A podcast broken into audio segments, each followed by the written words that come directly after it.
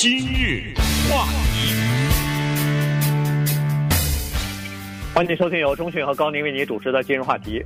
今天啊是六月十九号，其实有很多人可能还不太了解，在六月十九号呢，美国有一个日子叫做六月节啊。这个呢，主要是最早的时候是黑人的一个节日，是他们。庆祝自己的这个获得自由啊！当时一八六五年也以前黑人不是都是奴隶嘛，在美国是黑奴。那么后来获得了这个自由之后呢，他们是为了庆祝这个翻身的日子呢，来进行呃这个黑人节的啊，就是这个六月节的。那么今天呢，我们就把这个事儿跟大家来稍微的讲一下，因为刚好在过去这一段时间以来呢，一直是有各种各样的示威啊，呃这个抗议啊。呃，一是警察的这个暴力啊，过度的使用暴力；第二呢，就是黑人的不平等的问题嘛，呃，受歧视的问题。所以刚好在这个六月节的时候呢，呃，凸显这个这个呃黑人的种族问题在美国是一个非常严重的，而且是由来已久的问题了。呃，对，今年的六月节啊，或者把它翻译成六一九啊，都可以。就今年的六月节呢，会比较大一点。这个大呢是多方面的，就是今天。呃，很多的州会有一些人上街去来庆祝这个日子。这个日子呢，是一个可以说是饱尝辛酸，但是也是充满喜悦的一个日子。这个日子的背后有很多的苦难，有很多的鲜血。同时，这个日子的发生和之后黑人的解放和一步一步获得的那么一点一点的获得的那些权利都有关。那么这是一方面，还有呢，就特别具体的表现，比如今天呢，我们看到的媒体上的宣布，像 Twitter 啊这种网站的平台，像 Nike 这种大型的体育用品公司，Target 百货商店系列，已经让他们所有的黑人的员工今天休假，带薪休假一天，恐怕以后每年的六月十九号，对于这些大公司来说都是休假日了。还有就是像大的金融机构，有一个叫 Capital One。今天宣布，就是全美国的他的银行也好，他的金融机构也好，全部的关门放假一天，就是说你不是我的黑人员工也可以放假，我把这一天作为一个假期。同时呢，像美国的 Virginia 这个州啊，纽约州等等呢，也都把这一天定为了一个州的假日。具体的做法就是州政府的员工可以不上班，等于放假了哈。那放假呢，这个其实特别的重要，不是说让你在家里。歇着，或者是看电视，其实这你爱干什么干什么。为什么要把它变成一个假期呢？就像是我们现在庆祝端午节，大家都会说屈原这个名字一样。就总的人说这是干什么？比如说清明节哦，知道这是扫墓。也就是说，你是不是去扫墓，或者你是不是吃粽子，这个其实由你自己决定。但是至少你把一件事情和这个假期连在一起了，尤其是它很大，你拿着薪水在家休息的时候。你才知道哦，原来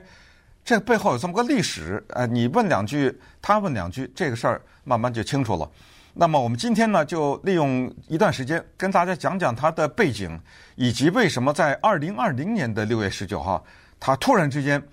变到了全国人民的意识当中去。然后跟川普总统有点什么关系？啊，这个是非非常有意思，所以呃，我们就把它整体的来看一看。那么希望大家听了这一段节目以后呢，就对六一九节呢，或者叫六月节，有一个比较多的了解吧。嗯，呃，川普总统呢，在前两天在接受采访的时候呢，不断的在说啊，说这个六月节呀，要不是他的话，很多人都不知道呢。呃，这个功劳应该算是他的，对，因为他选择在原来选择在六月十九号、六月二十号呢，在这个 Oklahoma 的 Tulsa 这个地方要举办一个大型的叫做竞选的这么一个造势的活动，因为呃新冠疫情的原因啊，这个造势的活动、竞选的活动呢已经停了三个月了，所以他说不行，我们要重新开始这个造势了啊，于是呢他在 Tulsa 呃举办这个活动。他说：“如果不是我挑选在 Tulsa，呃，这个六月二十号举办这个活动，大家早把六月十九号这个六月节给忘记了哈。”他是呃这么说的。但实际上呢，呃，这个六月节这庆祝了一百多年了哈，从一八六七年开始就庆祝啊，一直到现在，这不真是一百多年了哈。所以这个事情呢，要说起来，解放奴隶嘛，解放黑奴。那就一说就是又到了呃美国的南北战争了哈，在一八六二年的时候呢，实际上林肯总统啊就已经提出来要准备这个解放黑奴了啊。当时他已经开始和议会的一些议员来进行讨论，同时他也开始起草那个解放黑奴的宣言。呃，然后在一八六二年的时候，实际上就提出来了，只不过是九月二十二号啊，呃，只不过呢是在一九一八六三年一八六三年的一月一号开始正式生效。但是我们必须要了解，那是一八六几年的时候，它不像现在哈，这个交通和那个通讯都这么发达。现在你前一秒钟说的话，后一秒钟不光是传传遍这个整个社区，你可以传遍整个世界。可是那个时候的交通，那个时候的这个呃通讯是非常不发达的，人还坐着大篷车，骑着马在走呢。所以呢，这个事儿呢，一直就没有完全的扩散开来。最早是在这个北方啊，就是在呃北方军呃之间呢，和北方的一些州是传开的。但是在南方这些州，不是有组成了邦联，邦联要准备呃维护这个奴隶制嘛，所以和北军后来还开战了哈。所以呢，在这种情况之下呢，南方啊有意的封锁消息，于是很多人其实都不知道，其实林肯总统已经宣布要这个，就是已经宣布呃解放黑奴了，可是南方是准备要脱离呃这个合众国嘛，所以要打了这个南北战争。于是，在这种情况之下呢，每个州啊，它实际上解放黑奴的时间都是不一样的。嗯，呃，我们看一看这个有趣的是，顺便说一下刚才说的黑奴解放，或者就是呃黑奴的自由令啊，这个呢是叫 Emancipation Proclamation 啊，这个在美国的历史上是特别响亮的两个英文字，就是美国宪法第十三修正案，是有划时代意义的这样一个修正案，由林肯总统。一手推动。关于这个修正案的全部的推动的过程，请大家看 Steven Spielberg 导演的电影《林肯》。呃，林肯这个电影，他不是说怎么出生的，怎么变成参议员的，怎么竞选总统的，呃，怎么打的，不是。他大部分的时间用在，他是用他的聪明，用他的智慧，用他的勇气。和用他的政治手段，有的时候甚至是一些挺低的一些政治手段，啊，全部的目的都是为了推动宪法第十三修正案，要把黑奴解放令给让它实现。结果在一八六三年一月一号的时候呢，就通过了。通过了以后，这个就变成美国全国的一个法律。但是请注意，那个时候战争还在继续，还在打仗呢，啊，所以内战没有结束，有很多南方的州呃没有来执行这个事情。内战呢？后来在结束了两 两个多月以后，也就是当解放黑奴令宪法第十三修正案通过了两年半以后，德克萨斯才知道这个消息。也就是说，德克萨斯呢，当时是一八六五年六月十八号，也有人说是六月十九号，这个日期很有意思。为什么呃出现日期上的争执？不知道啊。但是呃，有一些人说是六月十八，有一些人说是六月十九。当时呢，北方的少将。Gordon Granger，他带领着有说一千八，有说两千啊，北方的士兵呢，进入到德克萨斯的这个 Calveston 这个地方，在这儿呢，他登高宣布，他就是说，我们的最高领导人正式宣布，所有黑奴一律是变成自由人。那么这一个宣布以后呢，德克萨斯州当时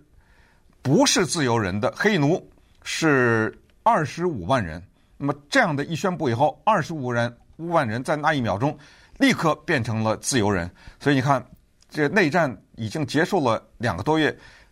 解放黑奴令已经通过了两年半，这件事情才发生。那么为什么说二呃一八六五年的六月十八或者十九呢？是因为到了第二年，也是也就是一八六六年的时候，那个时候呢。才开始把这个事情，把六月十九号作为一个庆祝黑人自由的日子。但是有一有一派的历史书上是说，他们比当时 Granger 少将宣布这个事情的那一天推迟了一天，所以有人就说那个就是六月十八号，呃，然后他推迟一天的庆祝就是六月十九号等等。但是也有说就是六月十九号这一天宣布的。当然不管怎么样呢，反正就是说这一天变成了一个纪念黑人。自由的这么一个节日，对，因为在德克萨斯州啊，实际上它那个地理位置比较比较复杂哈，所以在南北战争的时候呢，实际上它没有受到什么战争的影响。那么有很多南方的这个奴隶主啊什么的，他们那个时候都呃，就是一看战争嘛，呃，当然北方也有一些啊，就有一些人就把一看要躲避战争，所以把自己的财产啊，包括黑奴啊什么的都带到。呃，德克萨斯去了，所以这就是为什么，其实原来德克萨斯州的黑人是很少的，呃，他是西语的人比较多啊。原来因为德克萨斯是属于墨西哥的，呃，后来为什么有二十五万黑人呢？就是因为都是从南方和北方过来的哈，跑到这个德克萨斯来避，就是避免战乱的，呃，在那儿呢就积累了这么多人。那么后来在一八六五年的时候呢。在那儿的这个黑人呢，算是美国恨不得是最后一批得知呃自己得到自由的这样的一个消息，变成自由人的消息。所以六月节从那一天开始，从那一年开始，在德克萨斯州先庆祝起来的。今日话题。欢迎继续收听由中讯和高宁为您主持的今日话题。呃，今天跟大家讲的呢是六月节哈，六月十九号这一天呢是从一八六五年的六月十九号，在德克萨斯啊，他们首先呃庆祝这个黑奴啊，他们获得了自由啊，变成了自由人。呃，所以这一天呢，在后来的一段日子呢，就变成了一个庆祝的节日了，有。黑，尤其是黑人啊，因为庆祝自己的身份的改变嘛，所以呢，他们就开始这个载歌载舞，穿上最亮丽的节日的服装，最好的服装，然后到这个街上去，呃，庆祝啊，呃，然后唱歌啊，祈祷啊，呃，同时呢，也做一些各种各样的这个，呃，就是这种活动吧，像野餐式的这种 party 一样的庆祝的这种活动啊，所以呢，呃。这个节日呢，就这么延续下来，呃，一直延续到后来啊，就是呃，当然也受到一些影响，因为当时尽管是这个呃解放黑奴的呃宣言已经开始实行了，然后。后来又通过了这个第十三号修正案，哈，顺便说一下，第十三号宪法修正案就是，呃，不许奴役，不许奴役任何人的这种哈，不许压迫啊，奴役任何人的这个方案，呃，这个修正案呢，是在后来才通过的哈。那个时候，其实林肯总统已经去世了，林肯在呃一八六五年的四月十五号不是暗杀，呃之后就给去世了嘛，呃，但是那个呃。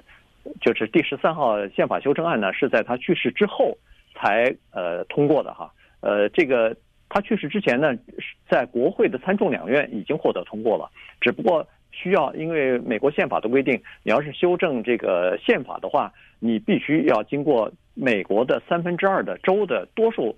批准才可以哈。后来。这个第十三号修正案呢，才获得了各个州的批准。那么最终呢，这个第十三号修正案等于是在美国的宪法当中呢，确保了这样的这个就是所有的人都是平等的啊，没有任何的什么二等公民啊、奴隶啊之类的。这个呢，从法律上才得以保证。因为光靠总统的一个解放黑奴宣言，这个还不算是真正的法律啊。所以呢，这个后来的法律通过之后呢。等于是这个六月节就开始逐渐的在各个州都开始传播开来了。对，那非常遗憾的是呢，林肯总统他没有能够看到德州胜利的这一天啊，因为他提前两个月被刺杀掉了。呃，他是四月份的嘛，对不对？对。然后德州呢是六月份，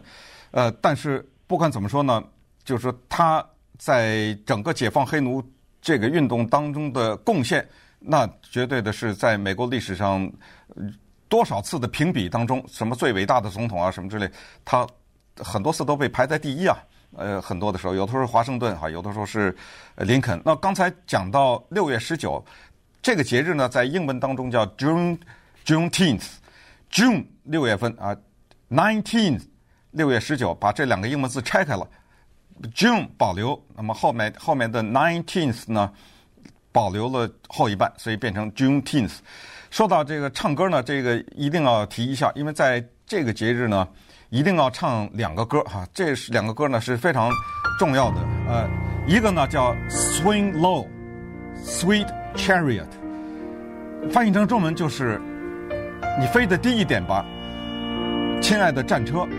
啊、这个是一个非常忧伤的歌曲。就是当时呃黑奴就唱啊，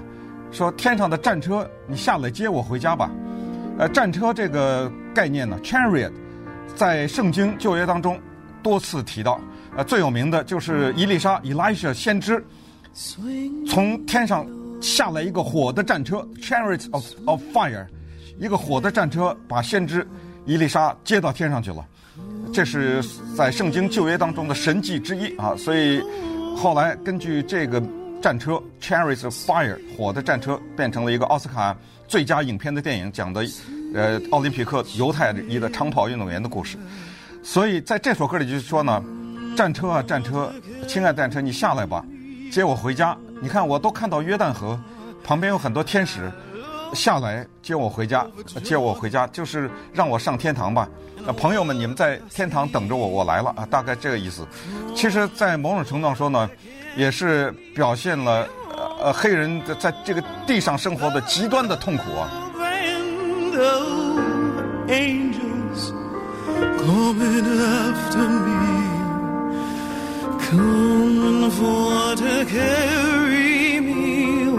哎，下来吧，下来吧啊！然后接接我回家，就是这意思。然后另外一首歌呢，叫做《Lift Every Voice and Sing》啊，这个可以想象，就是说每一个人都放声歌唱。这首歌更不得了了，这首歌被誉为说叫做 Black Anthem，就是黑人的国歌啊。呃，我们现在听到这一版呢，是著名的黑人女演员、女歌星 Beyonce 唱的这一版。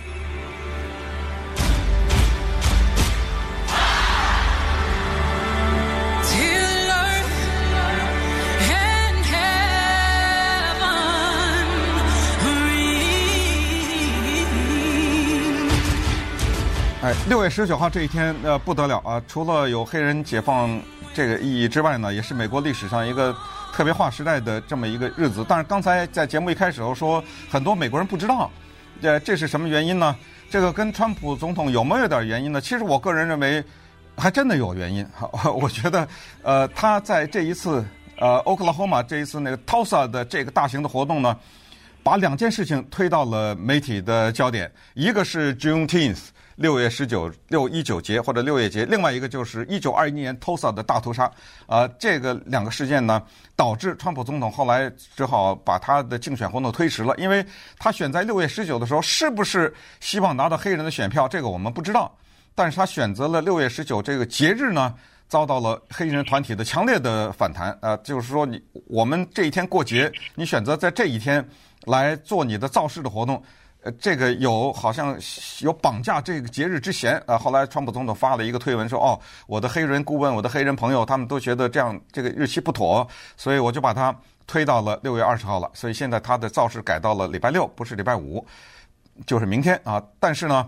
他选择奥克拉荷马州的 Tulsa 这个地方也是有原因的，因为一九二九年在奥克拉荷马 Tulsa 这个地方，在一个电梯里面发生了一个黑人。十几岁一个男孩子和一个白人的十九十几岁女孩子的之间的冲突，然后后来就变成了一个历史的谜。所谓谜，就是不知道是当时这个黑人在上电梯的时候不小心被绊倒了，然后他手扶了一下这个白人女性女孩子呢，还是真的对这个白人女孩子有攻击？但是后来就被这个白人女孩子报警了以后，和在旁边看到的这个百货商店里旁边看到的一些人报警了以后呢，就说有这种攻击的事件，然后。当然，就有一些白人的民众啊，拿着棍子棒子呢，就开始来，呃，准备要把这个黑人男青年啊，给他用私刑处死。但是这个时候，已经黑人男青年已经被抓起来了。可是当时有一个谣言传出来，说这个男男孩子呢已经被私刑处死了。那么这个时候，黑人就不干了。那么当时的黑人也出来，就爆成产生了黑白冲突。你知道那一次一九二一年的。Tulsa 的大屠杀是是什么情况吗？连飞机都出动了，就白人他开着自己的私人飞机从天上往下扔炸弹。呃，当时呃 Tulsa 这个地方有黑人华尔街之称，都是一些比较成功的黑人，但是被炸得血肉横飞，火光冲天，三百多人被炸死啊！所以这个变成了一个历史的事件。所以 Oklahoma 的 Tulsa 这个地方被川普选择为他造势的第一站呢，有没有？就是说，他表彰他对黑人的在意啊，或者表表彰他对黑人所做贡献这些，咱们也不知道。但是至少这两件事情被他这样的一做呢，你必须得承认，就变成了话题，对不对？呃，所以对也是有一定的原因的。对，因为有的时候，呃。可能人家知道有有一些人知道哦，有一个六月节，但是不知道它最背后的含义。呃，另外呢，这个 Tulsa 这个 massacre 就是呃 Tulsa 这个大屠杀或者种族呃暴动这件事情呢，实际上有很多人也是不知道的。说实话，我在 Oklahoma 待待过一段时间啊，呃，不到两年。对，我刚想问你，就是说你 你知道不知道？对，而且 Tulsa 这个地方我也去过，嗯，但是呢，我还真不知道啊这件事情，只只是到。就是这次才知道哦，原来在一九二一年发生过这个事情。后来我再看一些资料呢，才发现说，实际上在 Tulsa 这个地方，在 Oklahoma 这个地方，这个事情发生之后啊，尽管是当地的人都闭闭嘴，基本上不谈这件事情啊，这个。这是非常奇怪，就是因为那个时候，呃，还是比较惨的，三十五个街区啊，那个时候是当地呃黑人呃聚集的比较大的这么一个地方，结果三十五条街区受毁，有好多人的商店都被抢了，然后呃上万人无家可归啊什么的，反正那个时候的是一个非常大的事儿，但是都闭闭嘴不谈这件事情哈，因为在 Oklahoma。说实话，黑人的比例是比较小的，那是一个比较白的一个州，所以，呃，直到后来的时候，才开始专门派了一个，呃，组成了一个调查团，专门对这件事情，就是历史上的这些数据啊，再进行分析，再进行调查的时候呢，发现有很多事情是属于种族歧视、种族这个仇恨的范畴之内的，所以在后来在 Oklahoma 呢，才逐渐的有了。这个各种各样的这个纪念活动，然后在 Tulsa 那个地方也建了一个博物馆，就是专门说这个 Tulsa 大屠杀或者是 Tulsa 这个种族暴乱的这件事情的哈，所以把当时的一些历史的这种文物啊、文件啊什么的都放到里头去了，就是让人们记起像这样的这个种族之间的这个仇杀是应该呃避免或者是是应该禁止的。对，那今年呢又特别的。非同寻常啊！今年因为有所谓弗洛伊德案，有这个事情，然后有全国的这种示威，有黑人的命也是命这种运动等等等等呢，使得在今年的今天，呃，六月十九号，种族之间的紧张关系再一次被凸显出来。所以这就是节目开始的时候我们说，这里面有些背景，大家可能需要知道哈。也就是说，为什么在今天，全美国呢会把六月十九号这个节日更加嗯。突出的把它给表现出来，因为在一八六五年之后，尽管后来什么宪法第十三修正案通过呀，尽管什么解放黑奴啊，呃，尽管再拥有黑奴是犯法呀等等，但实际上大家也都知道啊，直到今天歧视也没有结束。就一八六五年到一九三零年，就这段期间，只是有统计的就有四百五十个黑人被私刑处死。呃，私刑处死的比较多的做法是把一个黑人给吊死。其实拿枪打死啊什么之类的都可以，但是采取吊这个行为呢，它是有象征的意义。呃，就是我用什么方法我都可以把你弄死，但是我偏偏选择上吊，因为什么？因为传统上以前在美国南方私刑，这个英文字叫 lynching 啊，私刑都是采取把一个黑人给吊死，所以我。要沿袭这个传统，我用这种手法向这些黑人宣布，就是我就是用私刑把你处死的，用这种方法，你四百五十，其中，呃，大概是在一八九三年吧，还有一个，呃，一个黑人的男的，现在记载是说，是好像最惨的一个，是不是？就把他的那个什么眼睛给拿那个烧的滚烫的烙铁，把他的眼睛给活活的给烫抠抠出来啊，什么之类的。那么这些呢，在历史上都有一些。记录吧，但是不管怎么说，我觉得呃，生活在这里，可能我们是要对一些这历史是怎么一路走过来的，呃，今天为什么今天的一些事情跟历史有千丝万缕的联系，以及这个国家将来继续往下是怎么发展，可能对我们这些华人的移民来说，了解一些这个有点帮助吧。